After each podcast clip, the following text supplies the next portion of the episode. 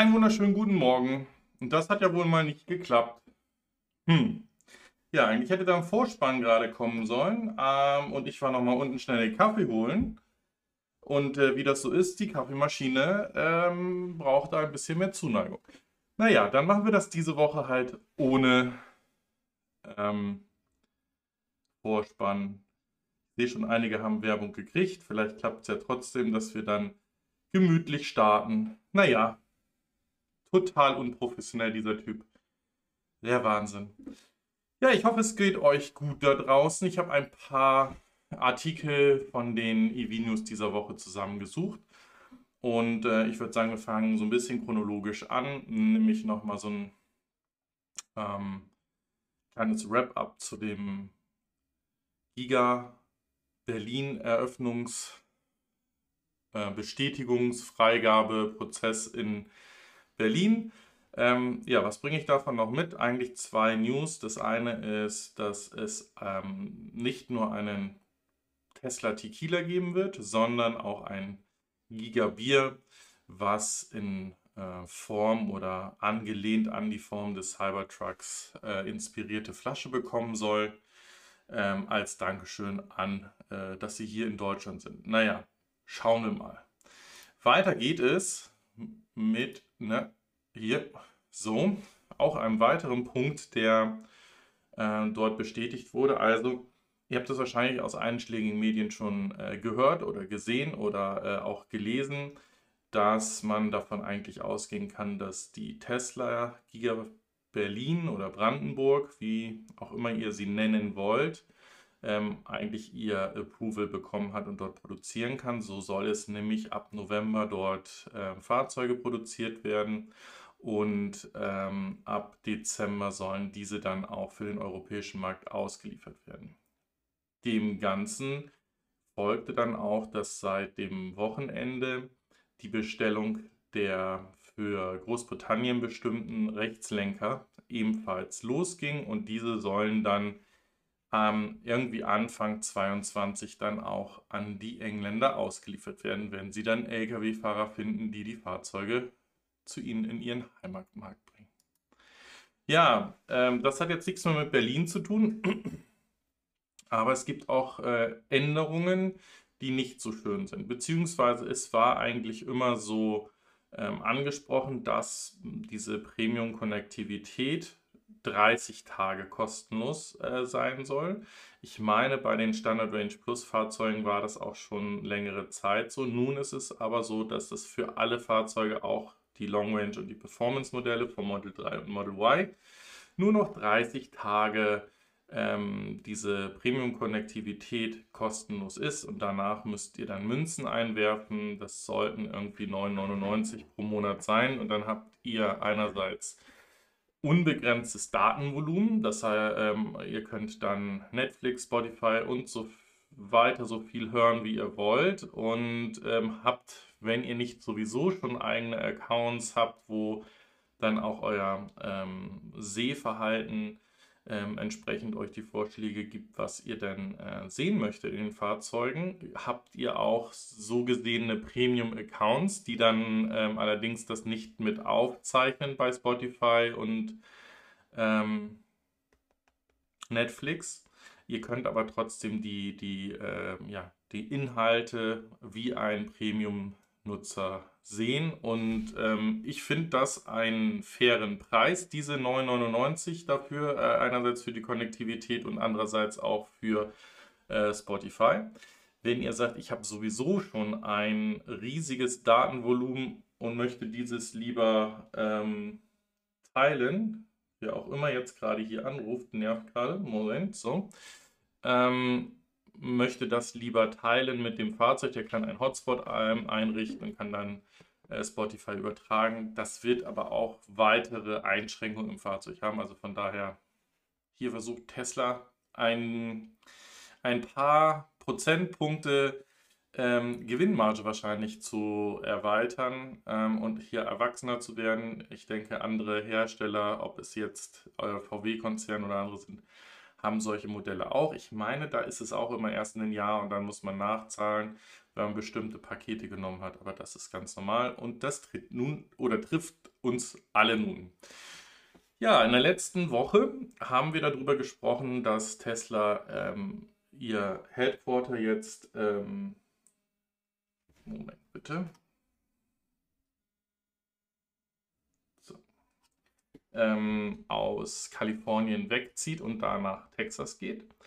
Und äh, da hatte man ja noch ähm, darüber spekuliert, dass es damit zu tun hat, dass es hier, ähm, wie soll ich sagen, Gründe gibt, dass Elon nicht ganz zufrieden mit, der, mit den Covid-Vorgaben war und dass er möchte, dass seine Mitarbeiter nicht mehr so einen weiten Weg äh, zur Arbeit haben.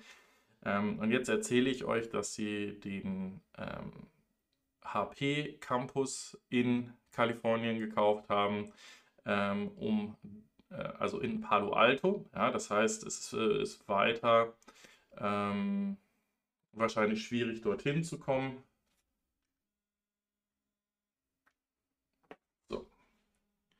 Ähm, ja, äh, ich glaube, also wie gesagt, es, es wird auch weiterhin ein äh, Fokus hier Richtung ähm, Kalifornien geben. Da kann man davon ausgehen, dass man hier einfach auch äh, sich darauf konzentrieren muss, die Talente, wo sie sitzen, zu bekommen.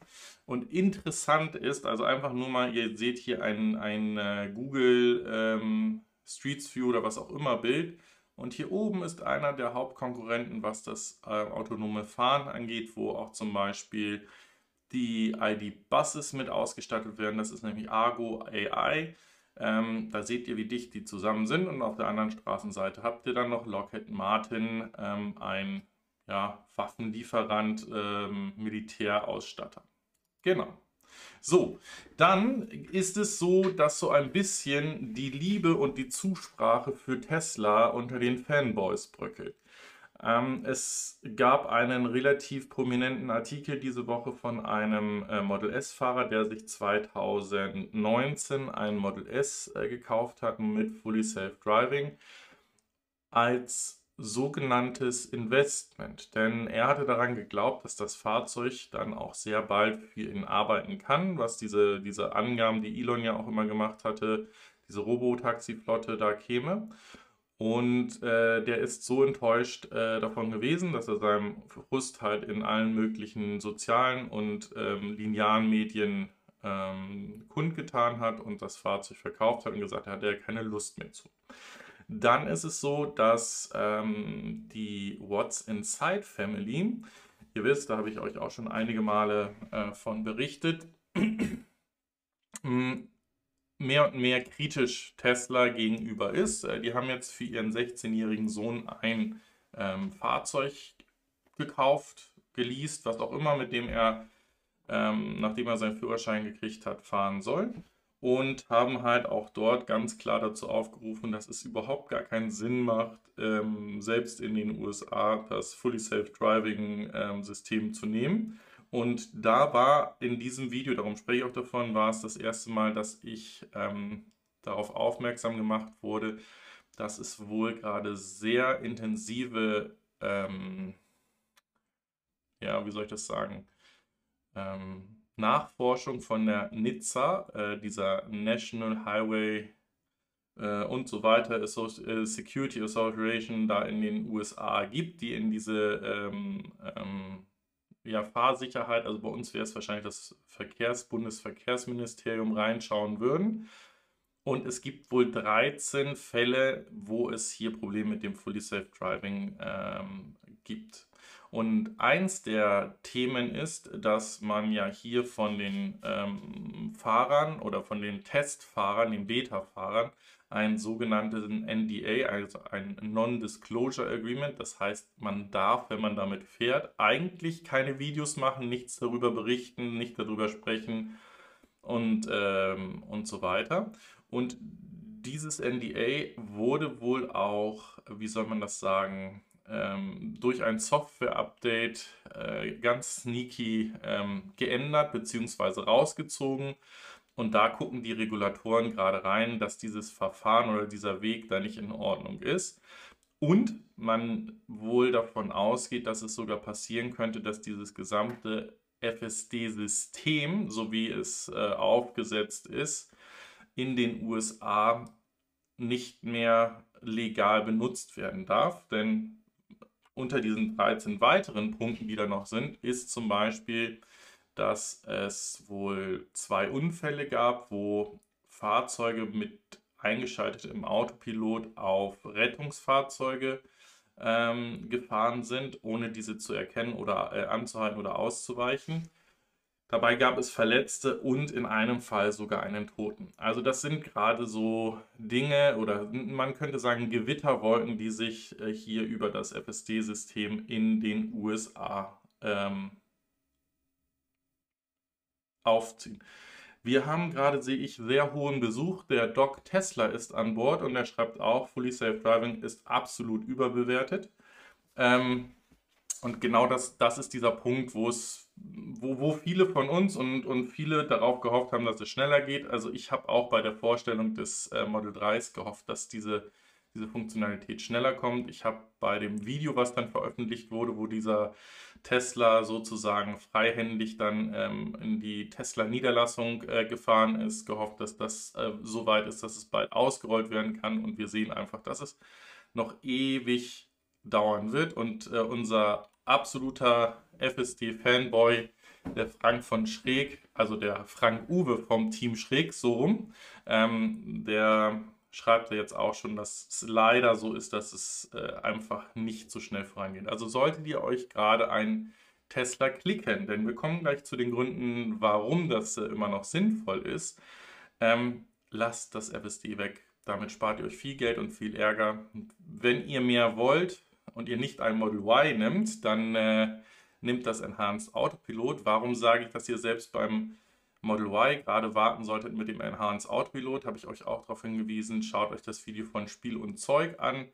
Ähm, der hat im Nachhinein das Upgrade zum Enhanced Autopilot gemacht und da sind drei, vier Features. Das ist das, ähm, äh, wie heißt das, automatisierte Einparken, das noch nicht beim Model Y wohl freigeschaltet ist und wo es, wo es auch erst noch Software-Updates geben soll wo es auch keinen Disclaimer gab, wo auch die ersten äh, Ansprechpartner von Tesla nichts davon wussten und erst jemand dann in der Tesla Hotline äh, ihn darüber informiert haben. Und eigentlich funktioniert nur dieses Navigate on Autopilot auf den ähm, Autobahnen so richtig. Also auch da wäre ich wahrscheinlich ein bisschen reserviert unterwegs. Aber ist euer Geld, müsst ihr alle selber wissen, was ihr damit macht. So, und was ist, wenn ihr gleicher sein wollt als viele andere da draußen, die in der Fully Safe Driving Beta gerade in den USA und Kanada teilnehmen dürfen, weil euer, ähm, wie heißt es, euer Security Score ähm, bei 100 ist oder in der Nähe von 100 dann seid ihr Investor von Tesla und kriegt selbst mit viel Druck, den ihr gemacht habt, bei einem Security Score von 35 den Zugriff auf dieses System. Also das halte ich auch für sehr schwierig, ähm, aber äh, das musste hier einfach mit rein. So, weiter kommen wir zu dem ersten Megacharger, der jetzt eröffnet wurde. Und das ist interessant, weil wir ja auch um das Produkt, was diese Megacharger eigentlich braucht, lange nichts gehört haben. Denn das sind die Charger, die wir für den Tesla Semi-Truck sehen.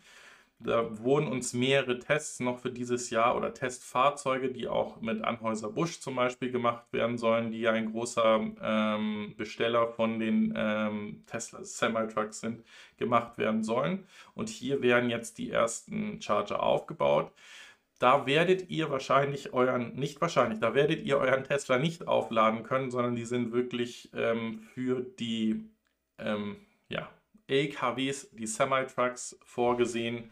Und ähm, damit heißt es aber, dass die Semi-Trucks, wenn sie dann unterwegs werden und Testfahrten machen, nicht zwei oder drei Supercharger blockieren, so wie sie bisher beladen wurden, wo wir die Bilder gesehen haben, wo dann zwei ähm, Supercharger-Kabel dann in das Fahrzeug reingingen und der dann sozusagen quer auf dem Supercharger Parkplatz geparkt hat. So, ja, dann, wir haben anfangs über den Cybertruck gesprochen, der ähm, inspirierend oder inspirationsstiftend unterwegs war für die fürs Gigabier, was aus Deutschland bald kommen soll. Und ähm, ein bisschen sneaky ist, dass Tesla diese Woche die Spezifikationen und den Preis für den Cybertruck von ihrer Webseite genommen hat.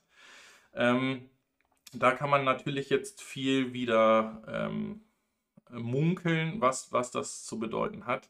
Ich würde positiv an die Sache rangehen, weil ihr wisst, es sind immer mehr Herausforderer, die im Bereich Pickup-Trucks gerade auf den Markt kommen und ihre Fahrzeuge ausliefern oder sogar ähm, Retail-Stores, also Verkaufsbüros oder so Pop-up-Stores aufmachen, um ihre Fahrzeuge vorzustellen. Und ähm, da wird es wahrscheinlich, könnte ich mir vorstellen, Anpassungen an den Fahrzeugen geben. Wir wissen, es soll ja eine US- und eine Europa-Variante von dem Fahrzeug geben und gegebenenfalls wird da an den Spezifikationen noch ein bisschen gebastelt, ähm, bis das Fahrzeug dann auch wirklich ausgeliefert und produziert werden kann. Der Daniel aus Griechenland, aus dem Urlaub, meldet sich auch. Schöne Grüße auch hier in Richtung Blauzahn. Der ist ja hier richtig was los heute. Klasse. So, ups, Moment, da ist es wieder. Interessant ist diese News gewesen und äh, das ist für alle da draußen, die überlegen, sich ein äh, Elektrofahrzeug zu kaufen. Äh, es gibt nach wie vor diese negativen Medien, dass ähm, EV-Fahrer oder Leute, die sich ein Elektroauto in Deutschland kaufen, gerade die Gesetzeslücke ausnutzen, dass man nur zwölf Monate das Fahrzeug halten muss und trotzdem Anspruch hat auf die volle Förderung und sie nach einem Jahr die Fahrzeuge fast zum oder sogar über den ähm, Originalpreis verkaufen können, weil sie diese über 9000 Euro Förderung hier mitnehmen können. Interessant ist aber hier an dieser Stelle, da geht es um gebrauchte Fahrzeuge, die zum Beispiel äh, in den USA sind, also die jetzt nichts mit den äh, Fahrzeugen hier in Deutschland zu tun haben, die dann nach Skandinavien gehen. Die, äh, das Model 3 ist das schnellste ähm, Gebrauchtwagenfahrzeug. Ähm, was sich wieder verkauft. Also im Schnitt steht ein Tesla, nachdem er verkau äh, oder zum Verkauf steht, nur 16 Tage ähm, auf einer Webseite oder bei einem Händler inseriert, bevor er wieder zu jemandem neuen äh, dann äh, verkauft wird. Und ähm, das war ja auch genau meine Frage, die ich schon mal gestellt habe. Was passiert eigentlich bei euch, wenn euer Model 3, weil ich weiß, dass einige von euch ja Model 3 fahren, nach zwei, drei äh, Jahren ähm, entweder verkauft oder das Leasing endet. Was sind denn die Fahrzeuge, die ihr euch anguckt? Das dürft ihr gerne in den Chat oder auch gerne in die Kommentare, wenn ihr die Konserve schaut, äh, reinschreiben. Ich finde das aber nach wie vor sehr bemerkenswert. Etwas ähnliches haben wir ja auch bei den Model S und Model X Modellen gesehen, als der Ofe noch ganz viel nach äh, Dänemark, Dänemark ist es nicht, sondern es war Holland äh, gefahren ist ähm, und sonst wo in Europa nach Fahrzeugen gesucht hat und diese weiterverkauft hat, dass die vom Preis her sehr, sehr stabil geblieben sind und man da mit eigentlich sehr günstig Auto fahren konnte.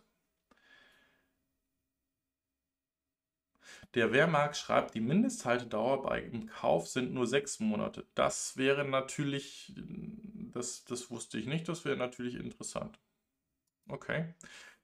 Ja, dann gibt es in den USA, bei mir ist sie leider noch nicht angekommen, ein Update vom, äh, von dem Tesla. Ähm, also nicht nur vom Fahrzeug, sondern auch von der App. Und erst wenn diese beiden Updates zusammen fun funktionieren, soll es neue Widgets geben, die zum Beispiel auch an der Powerwall daheim, also bei eurem, äh, wenn ihr dieses Ladesystem von äh, Tesla habt, neue Features geben, mit denen ihr zu ähm, wie nennt man das so schön, Off-Peak-Hours dann Strom ladet. Also das heißt, ihr dann, ähm, wenn ihr so einen dynamischen Stromtarif habt, dann auch in den Zeiten laden könnt, wenn es äh, günstiger ist. Der Frank Uwe hat ja, oh mein Gott, äh, na, sagen wir es so, er hat ein Tool vorgestellt aus ähm, Holland, was gerade auch sogar ein ähm, finanziellen Incentive für euch hat. Also da entscheidet sozusagen die App, die übersteuert das, wann euer Fahrzeug geladen werden soll. Wenn wirklich Windenergie oder Überschuss an Windenergie im Netz ist. Und dann bekommt ihr äh, ja ein äh, kleine Cashback-Zahlung. Ähm, allerdings funktioniert das nur wohl aktuell in äh, Baden-Württemberg. Bei mir in Bayern funktioniert es nicht mit dem Cashback, aber er reguliert trotzdem den Strom. Und da ich einen dynamischen Stromtarif noch bis Anfang November habe, äh, geht es hier dementsprechend dann auch, ähm, dass ich die Einsparung habe, weil er dann einfach dann lädt, wenn es am günstigsten ist. So, ähm, weiter geht es mit einem Hinweis zu Tesla und seinem Investment in Bitcoins. Also wir wissen, dass im vergangenen Jahr, und das ist wahrscheinlich sogar genau ein Jahr her, im Oktober letzten Jahres sollte die Käufe gestartet haben, ähm, hat sich bereits sehr positiv ähm, entwickelt. Es waren Anfang dieses Jahres schon mal 1,5 äh, Milliarden US-Dollar und ähm, es sind aktuell sind es noch äh, über ein 1 oder eine, äh, eine Milliarde US-Dollar, die äh, der Wert gerade von Tesla ist. Warum ist das so? Naja, die Bitcoins, die dort Tesla gekauft hat, die sind durch den Anstieg von über 58.000, ich meine, wir hatten sogar die 60.000 am Wochenende schon wieder ähm, äh, überschritten, ähm, die sind schon wieder geknackt. Und hier sehen wir das damals im Oktober, als Tesla damit angefangen hat, Bitcoin zu kaufen, war der Preis ungefähr bei 43.000 für einen Bitcoin. Ähm, die halten somit also nicht mehr alles von diesem Investment, sondern haben natürlich, oder was heißt natürlich, haben ähm, hier, als das bei über 60 schon einmal war, ausgecasht und äh, damit einen extremen Profit gemacht. Ähm, den den Referral-Link brauche ich euch hier jetzt nicht zeigen.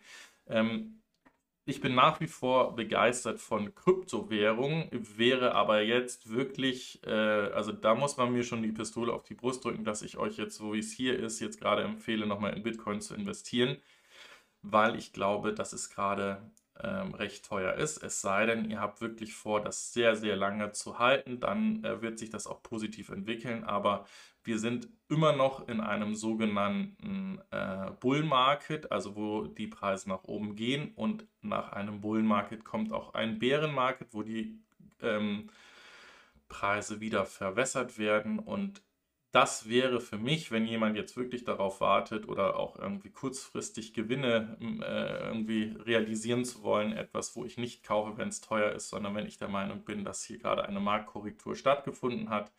Das muss aber, wie gesagt, jeder selbst wissen und darum sage ich, ähm, seid vorsichtig. Das ist euer Geld, was ihr da verliert oder verdoppelt. Äh, wir werden es sehen. So, damit wären wir fast an den Ende von den Tesla News. Es kommt gleich noch etwas zu Tesla, was so am Rande ist. An dieser Stelle vielen Dank für die Koffein-Supporter, den Kanalmitgliedern. Wir sind wieder zwölf. Es ist die Stephanie Barzer, der Raimund Stapelfeld, der Thomas Havlik, Soul Electric Fan, Harald Fries, Kurt Hafner, Oster, Joe Vendura, Ralf Machulla, der Patrick Brauer, Olaf Landvermann und der Karl Cyber, die den Kanal ähm, mit unterstützen. Wer das auch machen möchte, findet über diesen Join-Button da die Möglichkeit. So, weiter geht es mit etwas, was ich eigentlich auch in, der, in den Tesla News am Anfang haben konnte. Denn wir wissen alle, es gab dieses ähm, ähm, wie, wie sagt man so schön, es gab diese Gigafactory-Eröffnung und äh, dann war es so, dass es so unter dem Radar irgendwie auch hieß, naja, das Tesla-Werk ist jetzt zugelassen.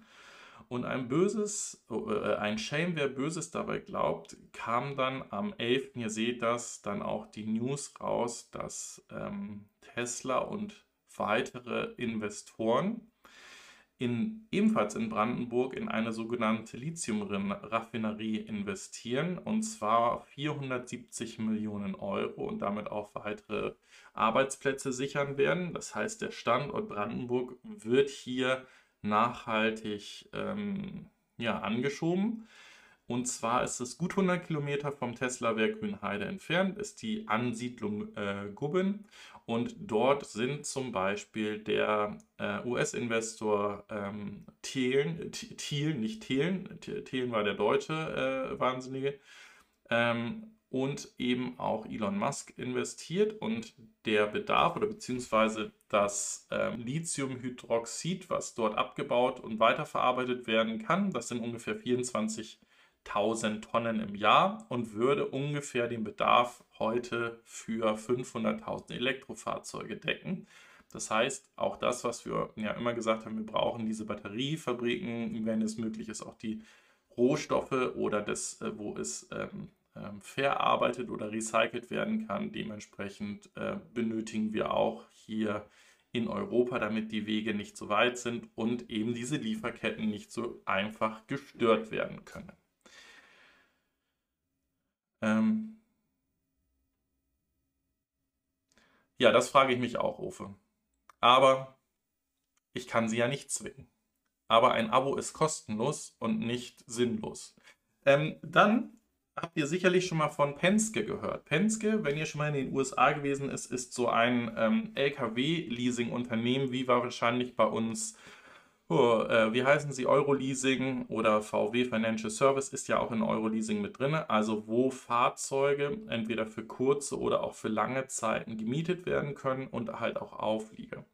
Und äh, genau das gleiche habt ihr hier mit Penske in den USA auch. Das ist wahrscheinlich ähm, ja, der Hauptanbieter oder der, der größte Marktprimus hier in den USA. Der hat jetzt ähm, von Navistar den EMV oder die, die EMV-Serie ähm, einen Mittel-Duty-Truck sich ähm, geholt. Also das heißt, das sind die Fahrzeuge für die letzte Meile oder die ihr zum Beispiel auch zum Umzug und so weiter nutzen könnt. Und ähm, machen dies gemeinsam mit ähm, da heißen sie North American Freight Trucks. Also das ist ein, ein Absp äh, oder eine Abspaltung von äh, Daimler Trucks und wollen hiermit einen Test machen und dann weitere Fahrzeuge hiervon in die Flotte einphasen. die Fahrzeuge haben eine Reichweite von 135 Meilen, also etwas über 200 Kilometern ähm, haben ein 210 Kilowattstunden Batteriepack. Natürlich äh, ist alles elektrisch bei den Fahrzeugen. Drei Rekuperationsstufen. Hm, ich glaube, da sollte jemand, der mit dem Fahrzeug das erste Mal fährt, nicht unbedingt mit rumstellen. Das wäre sicherlich besser, wenn das automatisch ist. Ähm, die Fahrzeuge können sowohl AC als auch DC laden. Und mit DC geht es relativ fix mit 125 Kilowattstunden, ähm, was absolut äh, klasse ist. Und ähm, ja, ich bin gespannt, wie es mit den Fahrzeugen ähm, weitergeht. Übrigens, AC kann das Fahrzeug zumindest in den USA mit 19,2 Kilowattstunden äh, nachgeladen werden. Da bin ich mal gespannt, wie es damit weitergeht. Ich finde das auf jeden Fall äh, bemerkenswert und da sind einige ähm, Startups, die ebenfalls gerade für diese letzte Meile Fahrzeuge aufsetzen. Also wir haben das ja von Volvo gesehen, dass die ähm, für mehrere, ähm, wie nennt man das, ähm, Purpose, also für mehrere ähm, ähm, äh, Use Cases die Fahrzeuge aufbauen. Volta habe ich euch ja schon einige Male gesagt, die auch sozusagen diese gesamte Plattform hier unten bauen und ihr entscheidet dann als Kunde, was hinten dann drauf kommt oder wie das Fahrzeug gebaut werden soll. Ähm, ja, und das wird sicherlich noch ein sehr interessanter Markt werden, wo wir auch in Europa äh, Factories brauchen. So, ja, dann bin ich relativ stolz darauf, dass wir ja häufig über äh, Lordstown Motors gesprochen haben und ich euch ja auch in einer der, der letzten Updates zu Lordstown dann mitgeteilt haben, dass das Werk in Ohio, wo ja eigentlich der äh, Pickup-Truck gebaut werden sollte mit den deutschen Radinnahmenmotoren, ähm, dass der von Foxconn gekauft wurde. Und ähm, jetzt habt ihr wahrscheinlich wieder ganz viele News und ähm, Videos gesehen, wo irgendjemand ein äh, iPhone genommen hat und darunter Räder gemalt hat und gesagt haben, da kommt das iPhone auf Rädern.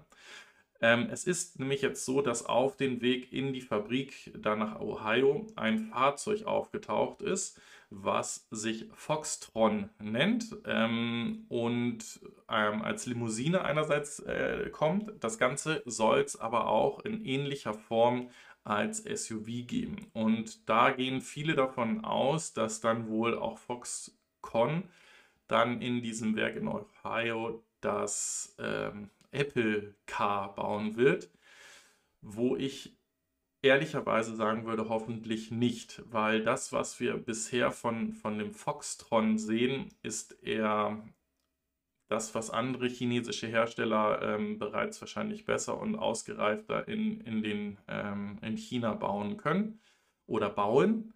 und ähm, dass hier noch ein weiter Weg zu gehen ist. Und ähm, wir werden nachher nochmal einen Bericht von dem CEO von Lucid haben, ähm, der einen ganz wichtigen Fokus auf die Fahrzeuge und, und äh, das gibt, dass nämlich hier so ein bisschen vergessen wird, was der Kunde eigentlich wirklich möchte. Also es geht nicht einfach darum zu sagen, das ist das iPhone auf Rädern oder das hat 200 Kilowattstunden Akkus drunter, sondern es geht ganz stark in die Richtung, dass die Software, die drumherum gebaut ist, also das Erlebnis, aber auch die Effizienz unheimlich wichtig ist. Also ein Fahrzeug mit einem 75 Kilowattstunden Akku, was ähm, realistische 4 oder 450 Kilometer weit kommt, ist sicherlich lieber gesehen als ein Fahrzeug, was mit ähnlichen ähm, Batteriepack nur 200 oder 250 Kilometer weit kommt. Von daher schauen wir mal, wie das mit denen hier weitergeht. Interessant ist auch, dass sie an einer, ähm, im letzten Jahr bekannt gegeben, dass sie an einer Open Source Plattform arbeiten die sowohl Hardware als auch Software eben hier von Foxconn kommen sollte. Also es könnte heißen, dass sie als Auftragsfertiger für mehrere Hersteller, Lordstown ihr eigenes Fahrzeug und eben auch Startups, die da draußen einen Auftragsfertiger suchen, kommen werden. Und dass sie ebenfalls, was ja auch gerade ähm, viele bekannt geben, an der Feststoffbatterie, also der Solid-State-Batterie arbeiten, die ab 2024 dann ähm, wohl Realität werden soll oder könnte. Jo, dann haben wir nochmal hier die, ähm, auch dieses Thema verfolgt uns länger vom Verkaufsstopp bis äh, hin zu brennenden äh, Chevys. Ähm, äh, ist das Agreement oder die, die Einigung, auch darüber hatten wir schon gesprochen, ähm, allerdings fehlte der Preis. Ähm, hier bei der Partnerschaft zwischen Chevy und LG, dass LG jetzt 1,9 Milliarden US-Dollar oder Billion US-Dollar. Ähm, wie soll ich das sagen, bestätigt haben, um den gesamten Schaden, der hier entstanden ist bei den Fahrzeugen, ähm, dem Bolt EV und dem Bolt EUV, ähm, dass hier nämlich alle ja, Fahrer eines solchen Fahrzeuges jetzt ähm, darüber Bescheid bekommen, dass das gesamte Battery Pack ausgetauscht werden soll und ähm, sie auch bestätigt haben, dass sie jetzt diese Verunreinigung, die wohl zu den Bränden geführt hat, da haben wir ja auch andere Hersteller, die eben mit den LG-Zellen äh, Probleme hatten, ähm, das jetzt bei dem Produktionsprozess ja, sauberer hinkriegen und dass es da nicht mehr zu kommen sollte und jetzt muss dementsprechend nachgebessert werden. Das Ganze kennen wir ja auch von Hyundai und Kona, wo es ja jetzt auch nicht mehr in den Werkstätten, sondern wirklich ein Austauschprogramm drumherum gibt, was dann dementsprechend ähm, ein Fahrzeug an einen speziellen Ort, also nicht zu einem Händler an sich, sondern einen Sammelort, wo dann die Fahrzeuge gesammelt werden und dann ähm, äh, wahrscheinlich in höherer Stückzahl oder höherer Schlagtaktung ähm, die äh, Batterien dann getauscht werden und ihr euer Fahrzeug dann wiederbekommt. So. Weiter geht es mit dem Herausforderer oder dem Herausforderer, der wahrscheinlich an allen vorbei ist, nämlich CATL aus China, hat ähm, ganz still und leise ist es an allen vorbeigetreten. Es ist in ähm, ja, Hauptverträgen mit drin, es ist Lieferant für VW und für, äh, eben auch für äh, einige Tesla-Modelle. Ähm, und die investieren jetzt 5 Milliarden US-Dollar in eine Batterierecyclingfabrik. Die haben auch gesehen, dass es unheimlich wichtig wird, ähm, die Rohstoffe, die man heute für die Batterien abbaut, nicht mehr morgen abbauen zu müssen, sondern diese ähm, recyceln zu können.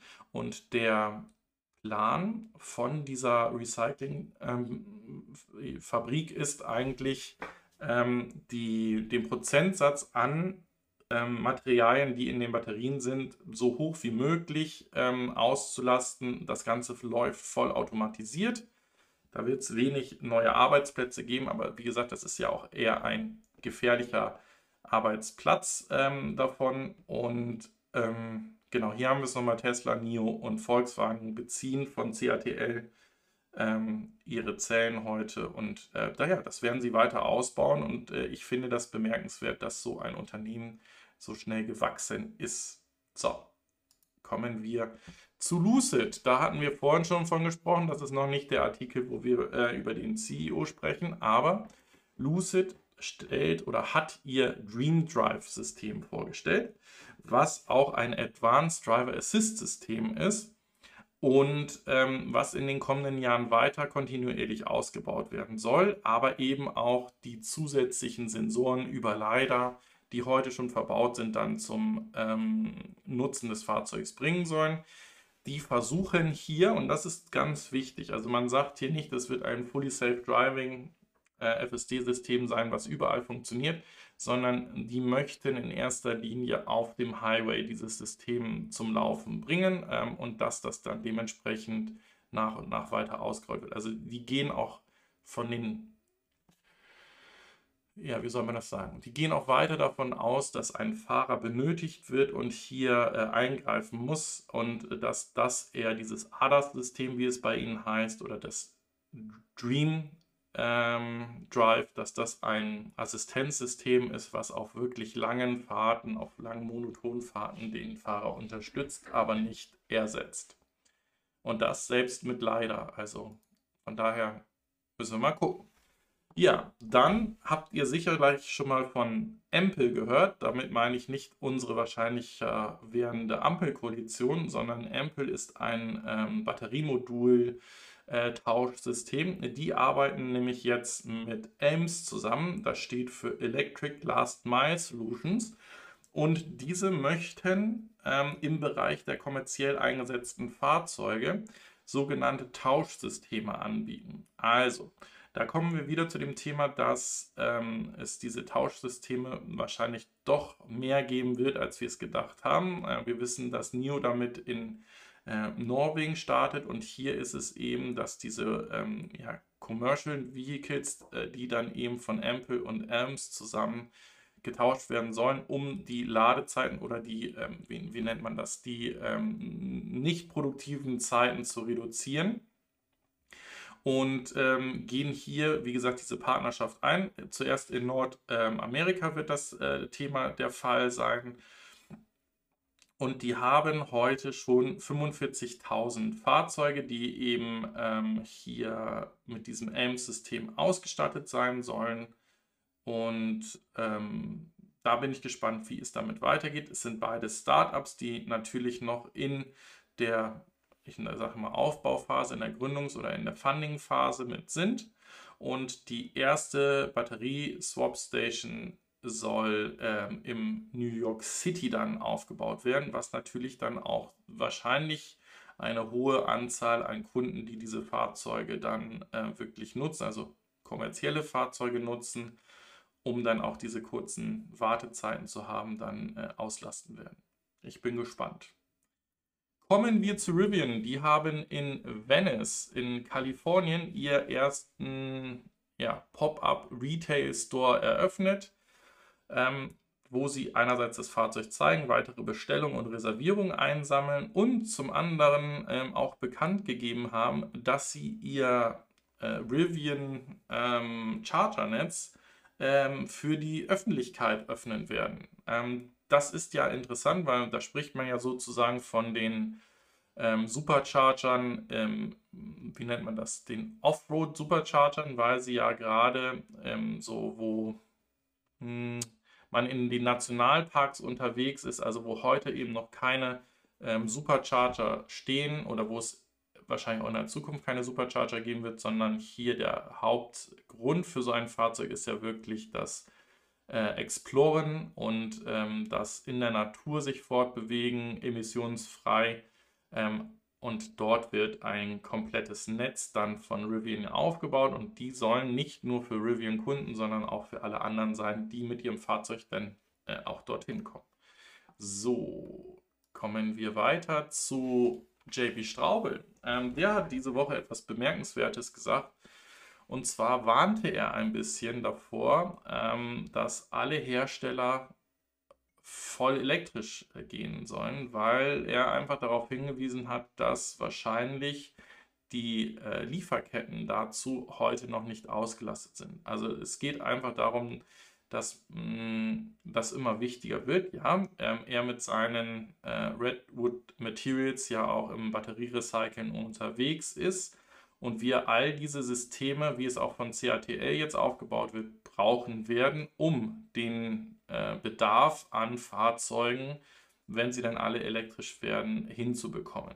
Ähm, ist sicherlich ein guter Ausruf. Ähm, und da sollte es dann auch mal Pläne von Regierungen oder von, von Regionen, wie zum Beispiel der Europäischen Union oder in den USA geben, wie man diesen Weg denn gehen will. Denn wie es nicht gehen sollte, sehen wir bei dem Stromsystem. Auch da können wir kurz drüber sprechen, weil wir es letzte Woche angesprochen haben. Da feiern gerade alle, dass es äh, sinkende Stromkosten geben wird, weil irgendwie drei Cent von der EEG-Umlage wegfallen werden. Ich werde euch sagen, ihr werdet nicht einen Cent einsparen denn diese Kosten sind äh, bereits komplett aufgefrühstückt von den höheren Beschaffungskosten und die werden auch im kommenden Jahr noch da sein. Also ich gehe nicht davon aus, dass wir diese Reduzierung der EEG-Umlage wirklich im Strompreis sehen werden. Kann ich mir nicht vorstellen. So, kommen wir zu Honda und die haben wahrscheinlich dem JB Straubel zugehört, denn die wollen äh, bis 2030 komplett elektrisch sein. Nein, nicht mal das kriegen sie hin.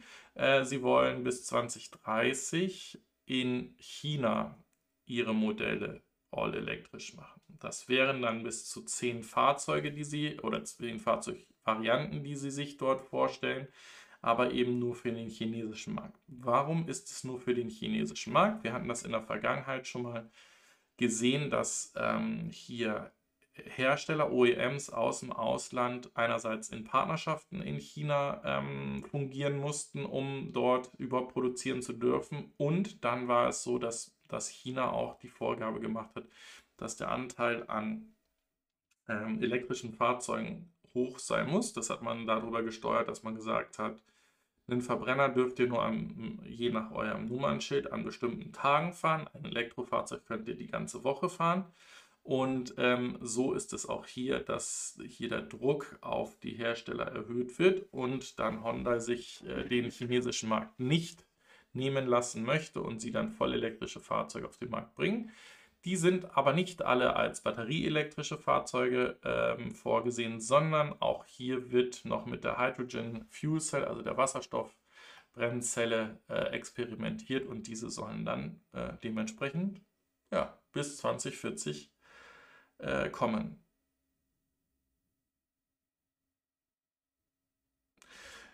Ähm, wie ist denn das Image japanischer Autos in China? Deutsche Autos haben da ja einen guten Ruf, aber bei der Rivalität und dem Selbstverständnis auf beiden Seiten stelle ich mir das schwierig vor.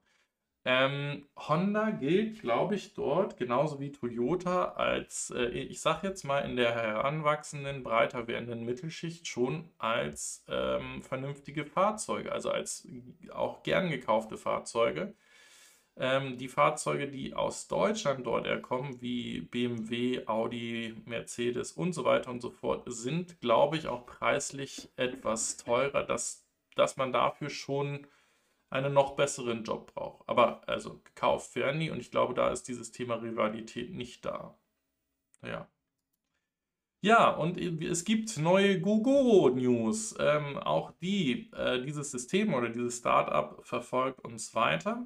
Und die gehen auch nach China. Denn Gogoro, äh, wissen wir ja, ist einerseits dieses Battery Swap System, also wo ihr in einem Elektroroller ähm, dann an einen sogenannten, ich nenne es jetzt mal eine Vending Machine hingeht mit eurem leeren Akku, das Teil aus eurem Roller rausnimmt, in die Vending Machine reinsteckt und einen vollgeladenen für einen kleinen Obolus dann rausnehmen könnt und dann sofort weiterfahren könnt.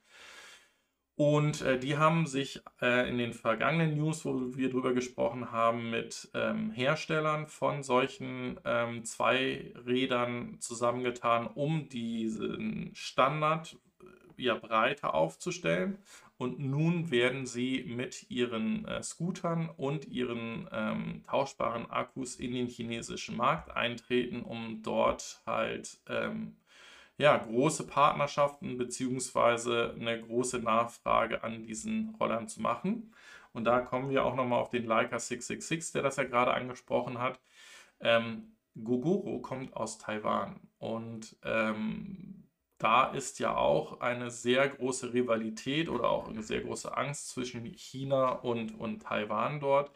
Aber als Startup-Unternehmen in diesem Bereich aus Taiwan macht der chinesische Markt einfach unheimlich Sinn, genauso wie die anderen asiatischen Märkte, also wo die Zahl der äh, Roller, die heute unterwegs sind, oder der Zweikraft, ähm, äh, nennt man das, Vehicles, unheimlich groß ist. Und da macht natürlich so ein System vollkommen Sinn. Also ich glaube, das ist ein, ähm, ein geniales Konzept und denke, dass es vielleicht in drei bis fünf Jahren auch bei uns ähm, in wahrscheinlich kleinerer Stückzahl ähm, in den Märkten sein wird. Aber wer jetzt mal nach Asien geht und diese, diese grünen Deckel, die schauen ja nur aus den, diesen Vending Machines, wo die äh, Fahrzeuge dann, oder nicht die Fahrzeuge, wo die Akkus geladen werden, sieht, der darf auch gerne mal ein Foto machen.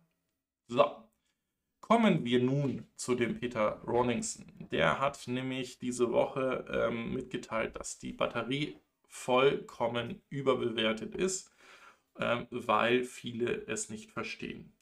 Ähm, wo er damit hinaus will, ist, dass man, äh, wo man früher eine PS-Zahl bei einem Fahrzeug ähm, damit, ja, wie soll ich das sagen, als Indikator genommen hat, um zu sagen, wie ähm, sportlich so ein Fahrzeug ist, geht man heute hin und sagt, das Auto hat 100 äh, Kilowattstunden Akkus oder hat 140 Kilowattstunden Akkus und so weiter und so fort und vergisst dabei, was der Kunde denn eigentlich erwartet. Und das ist dieses Thema, was ich schon angesprochen habe.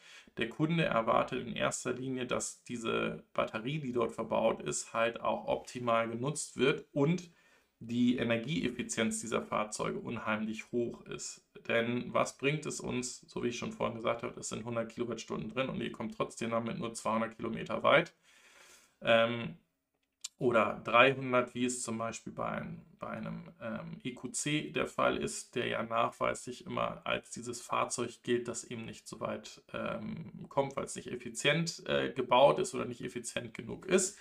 Ich weiß, dass der Frank von der Generation E den gerade fährt und da doch sehr begeistert ist und sogar die ganze Zeit mit einer, äh, jetzt hätte ich Wallbox auf dem Dach, aber das ist eine, ähm, ein, ein, wie nennt man denn das? So ein, so ein, so ein Zusatz, ähm, eine Skibox nennt man das hier in Bayern. Genau, so eine Skibox oben auf dem Dach fährt, damit er genug Platz hat, um mit seiner Familie unterwegs zu sein und ähm, aber aus einer ähnlichen Batterie oder äh, ähnlichen Kapazität holt hier zum Beispiel die Dream Edition von Lucid knapp 800 oder sogar über 800 Kilometer raus. Und das ist halt genau der Weg, wo es hingeht. Weiterhin ähm, ehemaliger Mitarbeiter von Tesla im Übrigen, wisst ihr ja, hat der Ofe ja auch schon persönlich getroffen geht es auch darum, dass das Erlebnis, also wie einfach ich dann, wenn ich diese 800 Kilometer Reichweite oder meine Reichweite der Batterie ähm, verfahren habe, wie einfach und wie schnell ich diese wieder nachladen kann. Und äh, ja, das sind so Punkte, da sollte sich der ein oder andere da draußen vielleicht nochmal Gedanken machen.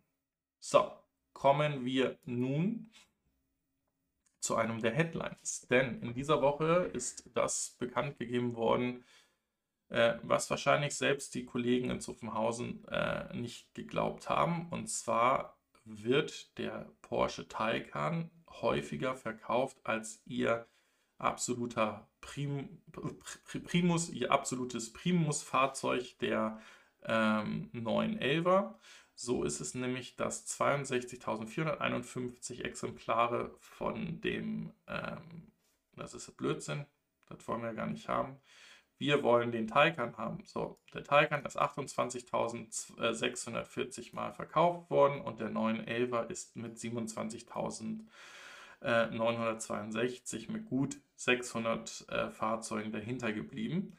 Ähm, ist noch, noch nicht das äh, absolute Top-Fahrzeug. Das ist ähm, der Geländewagen der Cayenne und dann danach der äh, Macan. Also beides ähm, SUVs, die ihr so gesehen sehen könnt, aber ähm, ich finde es bemerkenswert, dass das Fahrzeug so gut nachgefragt wird. Ähm, und es, wenn ich mal jemanden beim Laden treffe, alle Fahrer super begeistert von dem Teil sind. Und ich glaube, dass dieser äh, Siegeszug dort auch noch weitergehen wird. Und äh, gerade was ja auch das äh, Bild von, von dem heutigen Thumbnail ist, der, ich glaube, der heißt Taycan 4S, Ne? Diese, also diese, wie Ofe immer sagt, das Kassenmodell ähm, ist, glaube ich, auch die perfekte Wahl für dieses Fahrzeug. Und ich würde mich da auch eher auf den Komfort, also dass ich lange Strecken damit fahren kann, konzentrieren, als zu sagen, ich brauche da noch das Turbo S-Modell, ähm, was dann wieder mehr Energie verbrauchen wird und dadurch eigentlich die Langstrecke ein bisschen limitieren wird. So.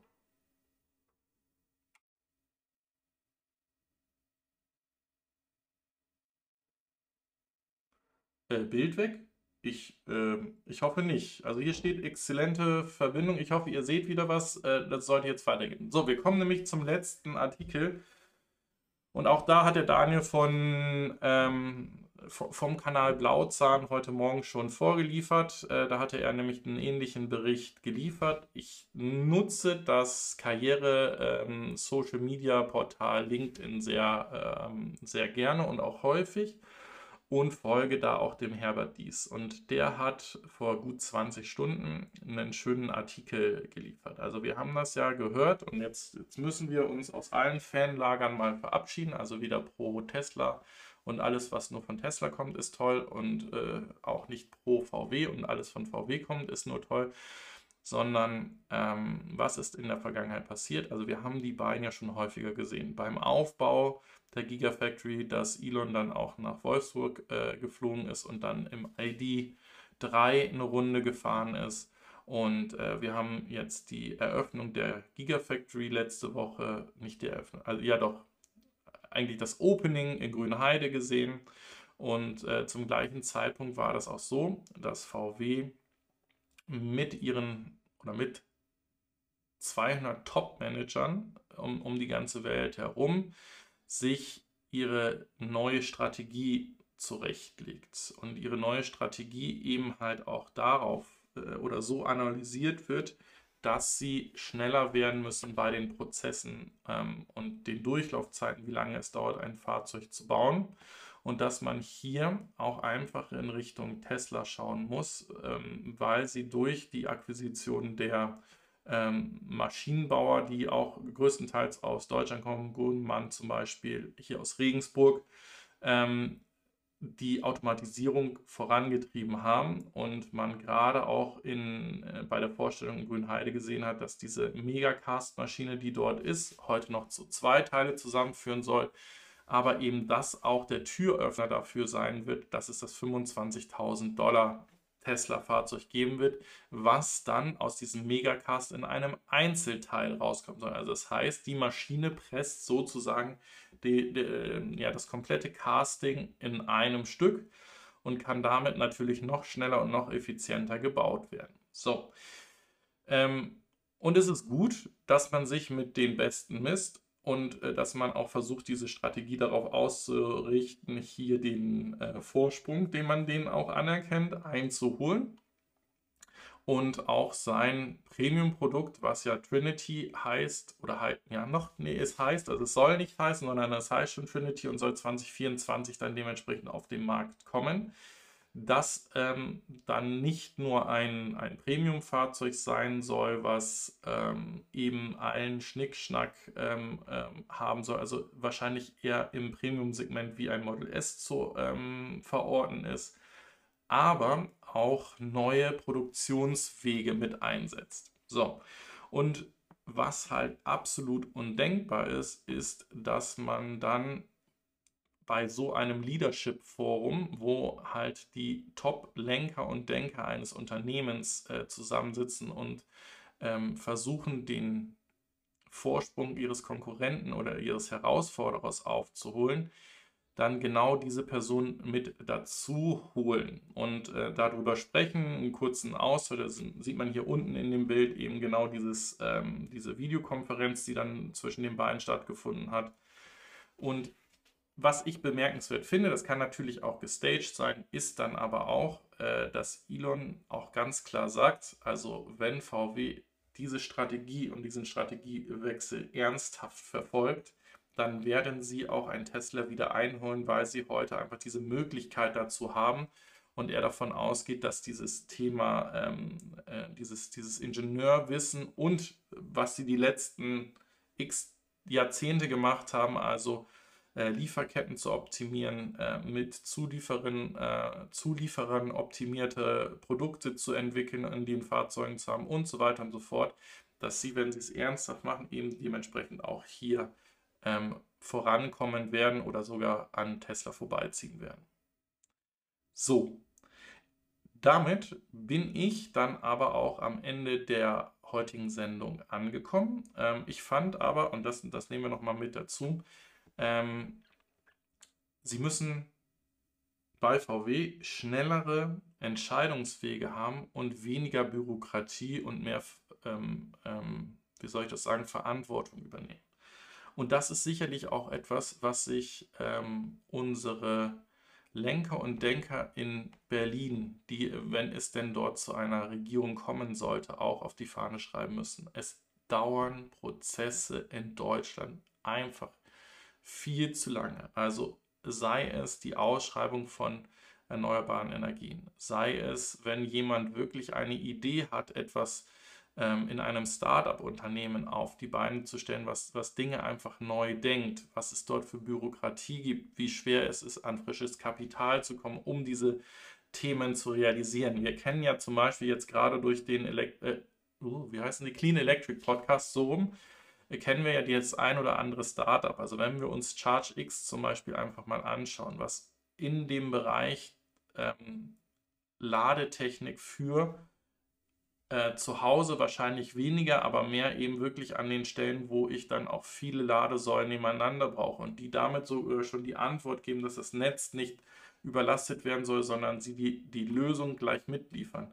Da müssen solche Unternehmen extrem gefördert und gestützt werden, ähm, damit die dann auch wirklich für die Zukunft ähm, ja, einen, einen, entscheidenden Punkt, einen entscheidenden Weg bei uns ähm, in, in der Region Europa dann spielen werden. Also da sehe ich gar nicht mal nur Deutschland, sondern wirklich auch Europa.